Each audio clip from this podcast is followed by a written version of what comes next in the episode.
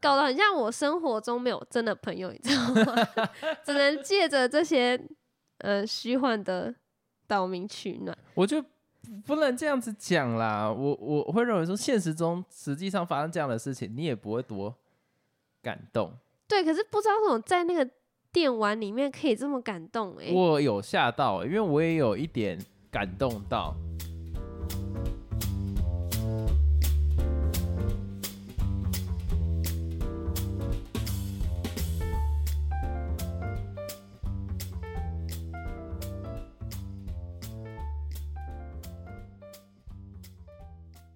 Hello，大家好，我是老陈。Hello，老司机，我怎么刚才讲话有乡音的感觉？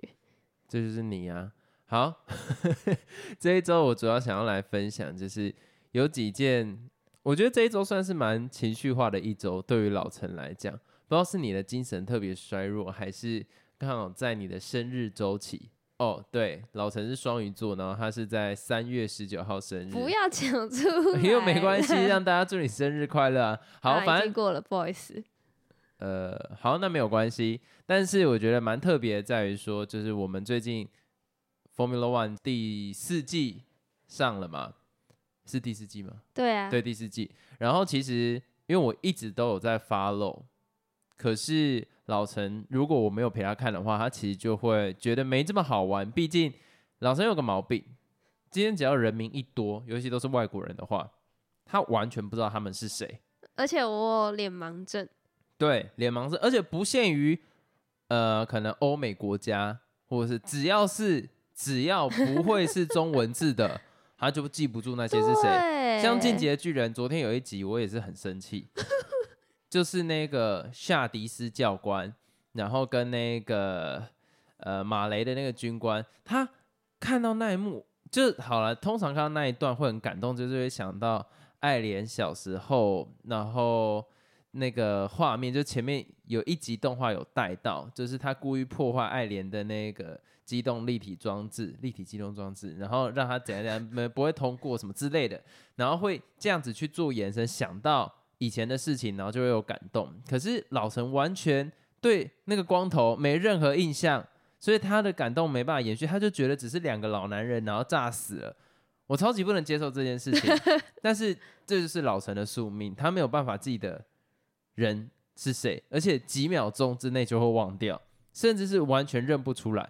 他不是说记忆衰退，或者是要吃银杏的那种概念，他是完全今天这个 A 的 A 脸，它的名字是什么？B 脸，他的名字是什么？只要这两个脸不会是黄种人的脸，或者是那个名字太难记，这几张脸全部都会苟在一起，然后他就干脆不去理解这些人是谁了。所以这是一件非常难过的事。好，不管是不是外国人，或是比较东方一点的那种脸孔，我也是会认不出来。就是蛮难过的我不。知道为什么哎、就是有没有用心的问题？不是就是脸盲，然后觉得大家都长得蛮像的，你知道吗？是觉得蛮不像的。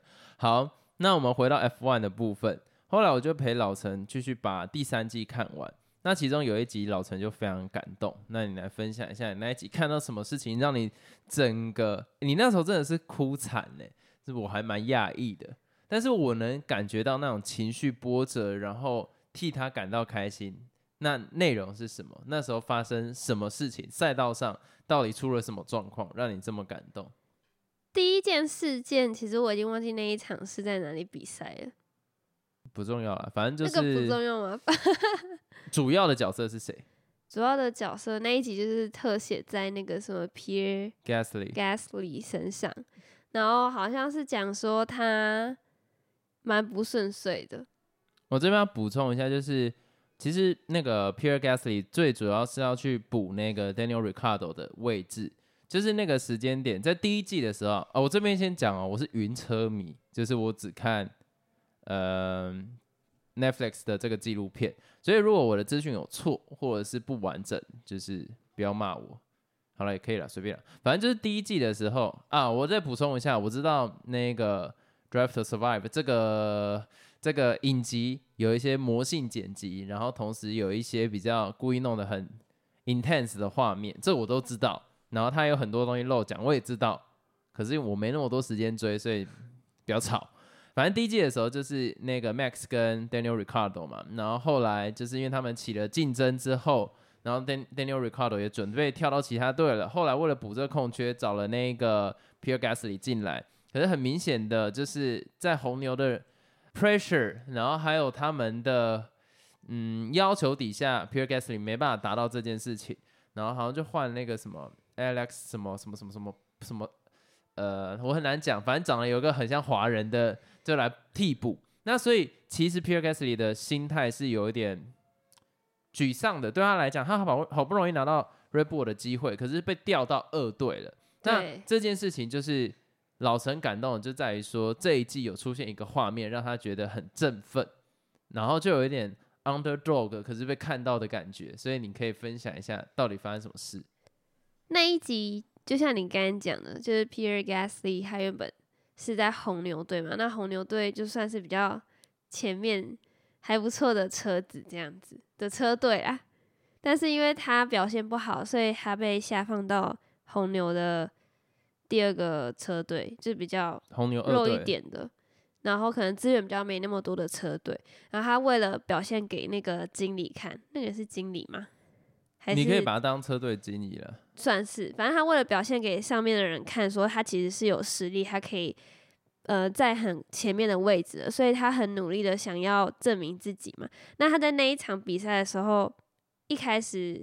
他也没有说非常的顺利还是怎样的，反正他就是也在很后面这样，然后前面已经一大堆车子，但是他就是一台一台一台一台慢慢的超过其他的车手，然后我就被他这个嗯举动给感动了，就觉得说哇，他你知道他当下是多么有压力，而且他必须沉住下心，然后。就一个一个处理这些车子，然后一个一个超过，最后他竟然拿到了是第一名吗？我记得是第一名，还是前面的车次啊？我有点忘记了。反正我整个心就是跟着他七上八下的，对，然后就很紧张，你知道吗？F one 它这个为什么我会觉得 Netflix 把它做的很好，就是在于说有一个东西很重要，在音效，他把音效真的是做的非常的完整，有一种让你身临其境的感觉。就你要想哦。我我的喇叭并没有到很好，可是我可以感觉到那种赛场上那种感觉，那个声音，然后再加上它的配乐，整个都是搭在一起的。它的音效处理真的非常厉害。然后这个其实这么感动，来自于 Netflix 在纪录片上面，他们一贯的手法都非常成熟。如果说今天他就只是一个 underdog，他只是变成第一名的这个过程。那我会觉得很无聊。可是，在前面他故意剪辑了一些记者去问那个红牛经理，就跟他讲说：“哎，你怎么看待那个 Alex 跟那个 Pierre Gasly？你现在会不会觉得其实 Pierre Gasly 比较适合这个位置？然后你的做法是错的？可那时候红牛经理还是讲的很直接，就是说，我觉得我没有选错，我现在做的还是最好的选择。我没有想要接受就是 Pierre Gasly。”什么什么之类，对，然后他就说，他的确变，他的确变成熟了，然后什么什么之类，但是，呃，我认为我的决定是对的，所以那个时候又魔性剪辑到 Pierre Gasly 在车上听到这一句话，啊，好难过，然后他就讲什么 bullshit 啊，他就说没关系，就是要表现给他看，对对对对对，所以这一个起承转合，Netflix 都把它剪出来，所以我为什么很推荐 Formula One 这一个 Drive to Survive，这为什么我很推荐这一个。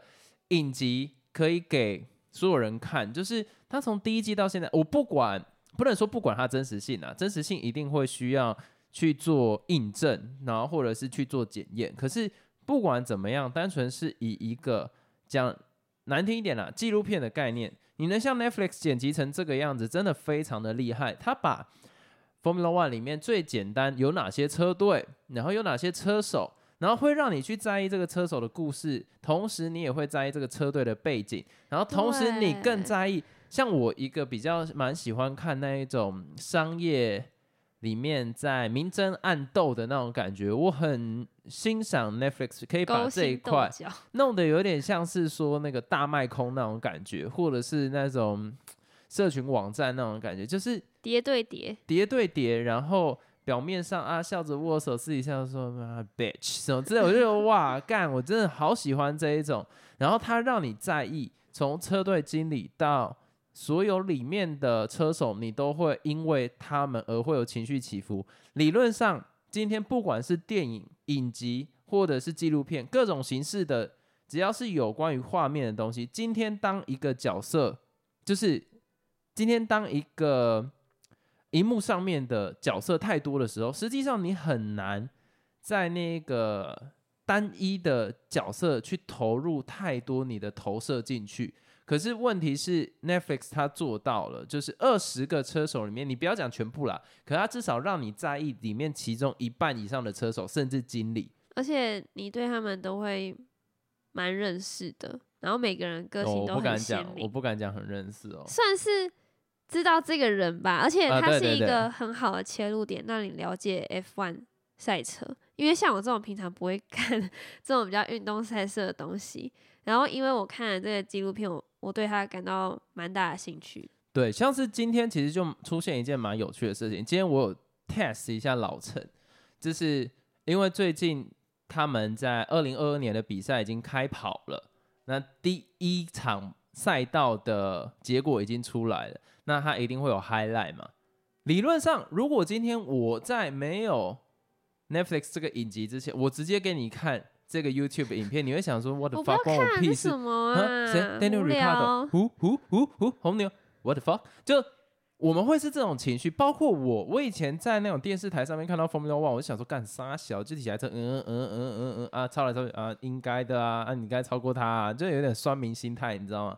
可是今天当你了解，那他们背后需要付出多大，尤其我每次在看那个哈斯在为了资金烦恼的时候，我都觉得 干怎么可以这么令人难受，然后再看到各个经理之间的那一种，我真的觉得说，他让你对这个运动开始有了共感。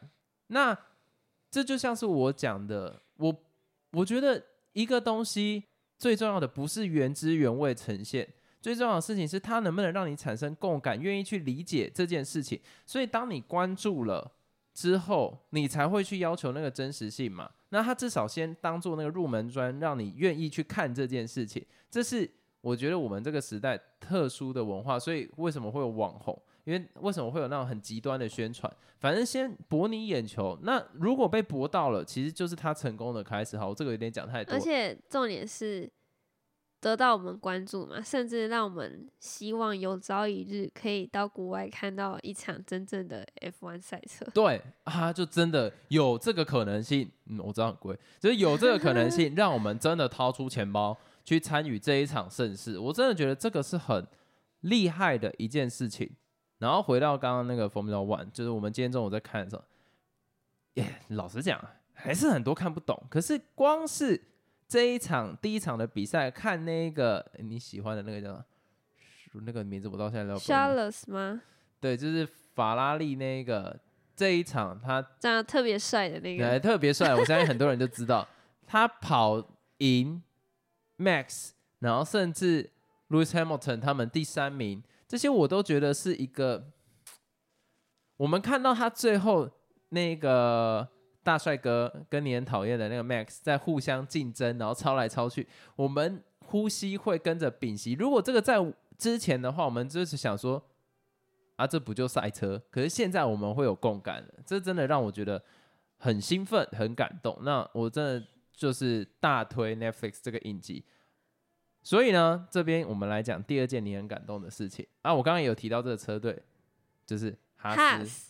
对，第二件事情就是，哎、我们刚刚讲的那一集，还有我现在讲的这一集，都是第三季的啦。因为我之前就是看到一半，然后就觉得哦不想看了，因为那时候你没有陪我看，那我自己一个人看，我就会觉得有点无聊，所以最近又开始把它捡起来看。那第二个我觉得蛮感动的事情是，就是 Has 里面有一个车手，他叫做 Roman Grosjean，就是一个长得高高瘦瘦的男生。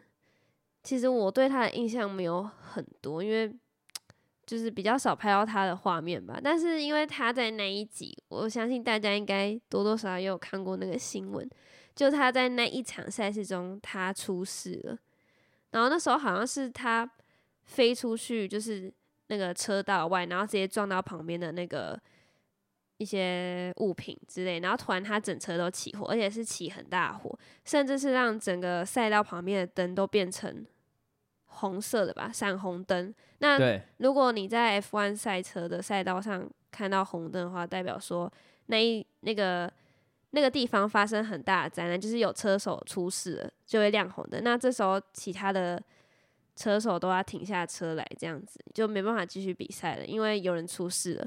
然后就是因为他亮了红灯之后，然后整个车子都起大火，而且是大到连旁边就车子外的物品也都起火的时候，你就知道真的是非常危险。而且那个车手还在车子里面，重点是那个车子还断成两截，对，你就会觉得很恐怖，然后又很难过。就是那时候当下亮红灯的时候，其我就听到其他车手就说什么：“他还好吗？有没有怎嗯样？发生什么事情了？快告诉我什么的。”虽然用中文讲起来很倒，但是 但是大概是这个意思。是 然后就会觉得说：“天啊！”因为你知道，其他车手就是也是一种 啊替很替他担担心的那种感觉，你就会觉得不是感动是难过的那种，会替他也感到难过。你很害怕他真的出事，对，这边我打岔一下，就是一般来讲，以男生啦，以男生的角度来讲，我们都会有一种 envy 的感觉，就是有一种哇，干他就是开 F1 赛车好爽哦，然后这样还可以赚钱。我们其实很容易忽视到这个是一个多么危险的比赛跟竞技。那今天为什么我觉得那一段会让我有可能有一点 touch 到，就是因为他们感觉到，就他们第一件事情就是有一种共感，就觉得说这个是有可能会发生在他事情身上，所以他他马上就是说他有事嘛，或者这件事情让我感动，就是对他们来讲，这是他们都知道的 risk，可是他们在这个时间段会放下胜负，而去在意他们的对手的状况是怎样，因为他们知道这是一件多严重的事情。我觉得这是一个很感动，也也等于说在那个时刻，可能你是他的粉丝，或是你可能对 F1 就觉得啊，那就是赛车的人，会忽然感觉到，实际上他不仅仅是赛车，那个是一个人的人生。就是他们里面有一段，我跟你讲，Netflix 真的好厉害。他开头就在讲说，赛车手有两次的死亡，一次在于你的赛车生涯的结束，另外一次在于你人真的离开了。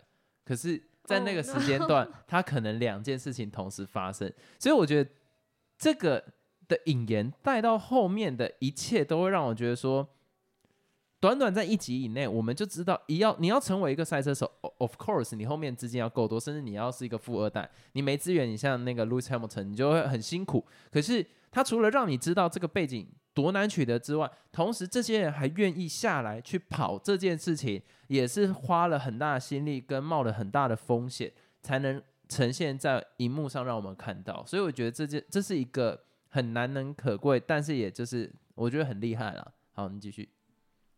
那那个车手不是被卡在车子里嘛，然后整个身旁都是大火嘛，然后因为他还有放慢那个画面，所以你很紧张，你会跟着他背景的那个咚咚咚咚，就是那种，有点像是心跳声嘛，就是整个空气是凝结的，是安静的，然后你就会觉得哦，他到底活不活得下来啊？然后你就会看到那个救援的人就是这样子，马上赶到现场啊，然后整个放慢速度，然后我还在那边骂说赶快去啊，为什么跑那么慢什么之类的，因为我真的很替他感到紧张。那后来竟然是那个车手他自己就是用了他的双手顶开上面的车顶吧，然后跳出来这样子，然后旁边的那个救援的人就伸出手拉他，然后你还可以在那个画面上面看到那个车手，因为整个都是火嘛，就是太烫了，他还在那边甩手，因为真的太烫了，你知道吗？后来他就只是可能有烧烫，烧烫伤，对，烧烫伤这样，比较没有那么严重，就是甚至可能他哪里有一些什么创伤，这些是没有，但是你就会觉得哦，还好险他还活着这样。对啊，他中间其实那个车手就有在讲说，他其实一撞完之后，如果大家有知道居力是什么，就是呃，你开什么战斗机啊，或者像他们开那个赛车，居力太强的时候，你你又这样子撞到，你实际上已经就昏掉了。可他昏完马上起来，他就说他看到周围都是橘色的，他以为是什么赛车灯或者什么嗯东西，结果他后来发现是火。对，可是因为他们穿呃防火服啦。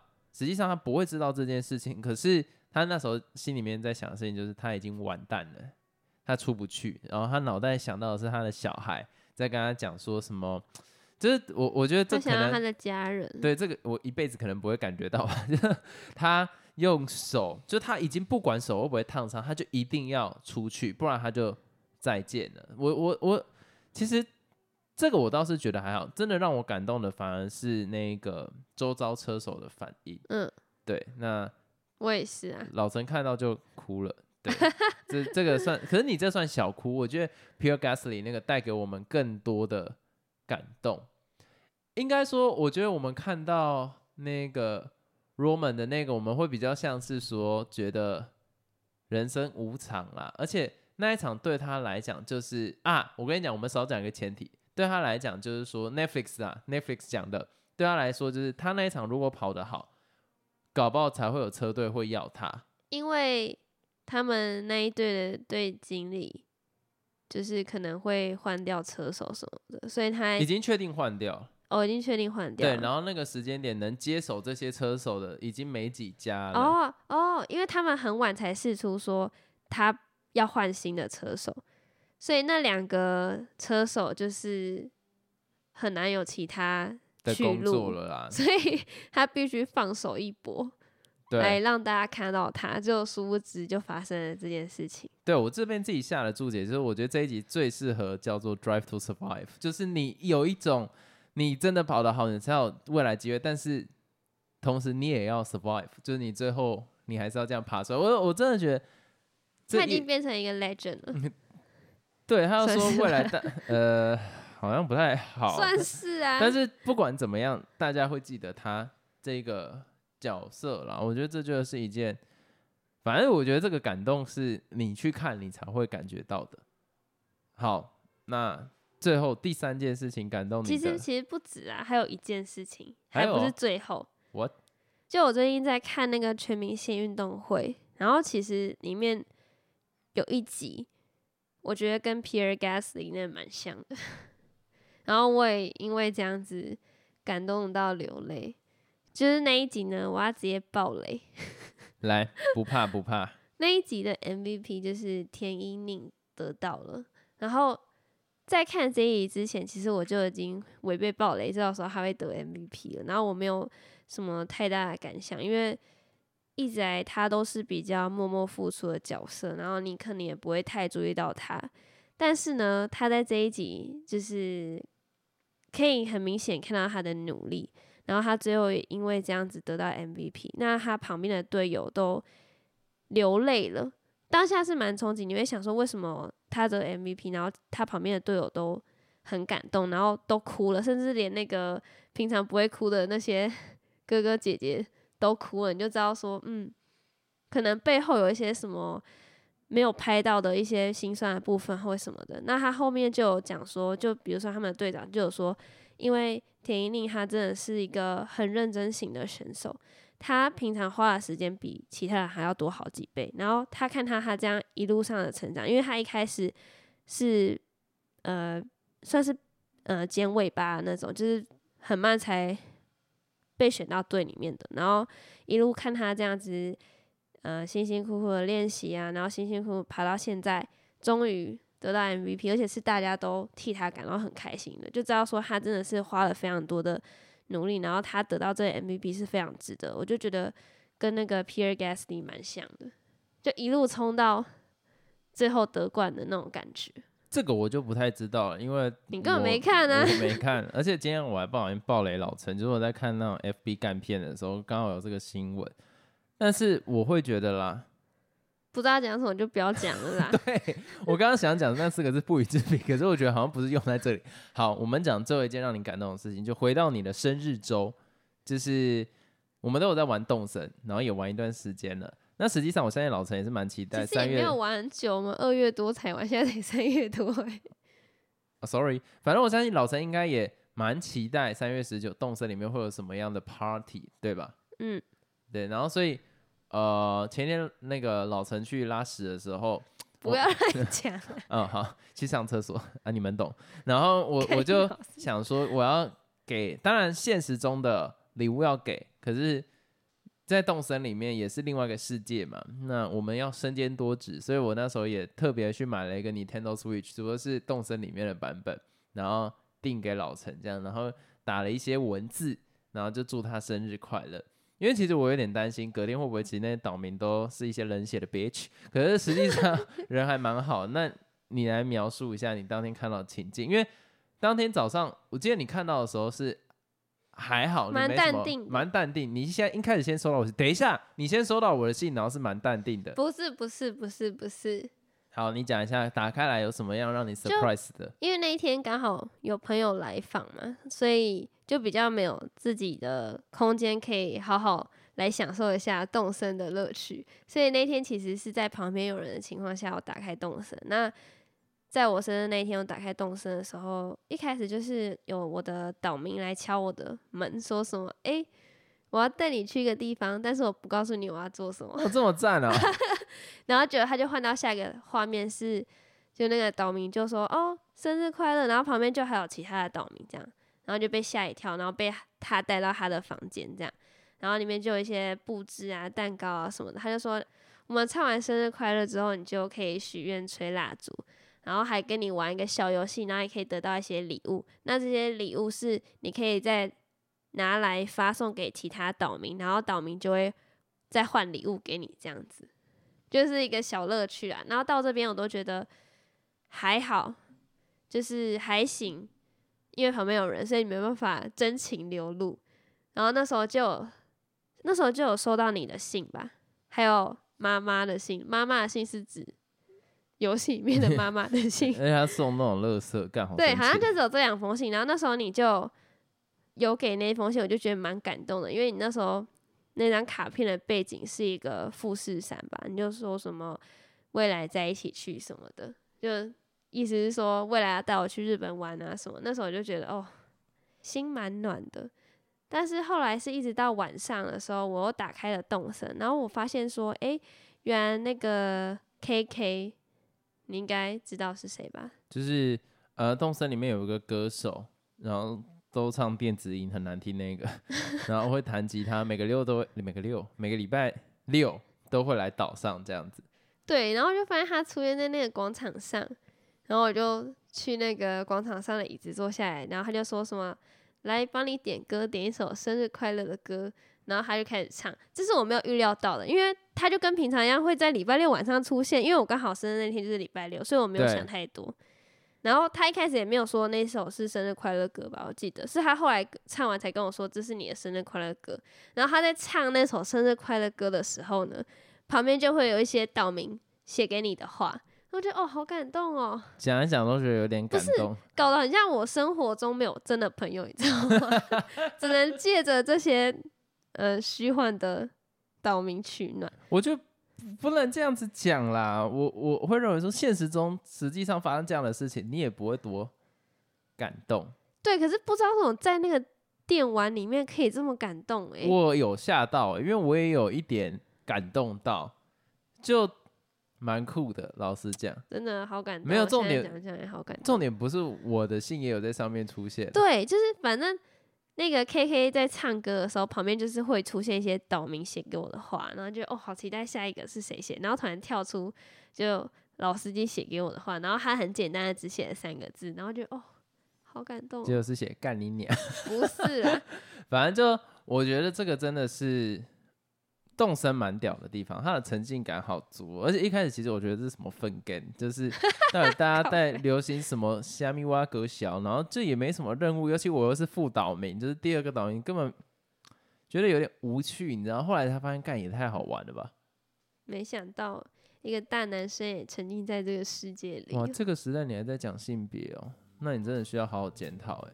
那我们这集就到这边结束，好了，生日快乐！过了上礼拜，呵呵，拜拜，拜拜。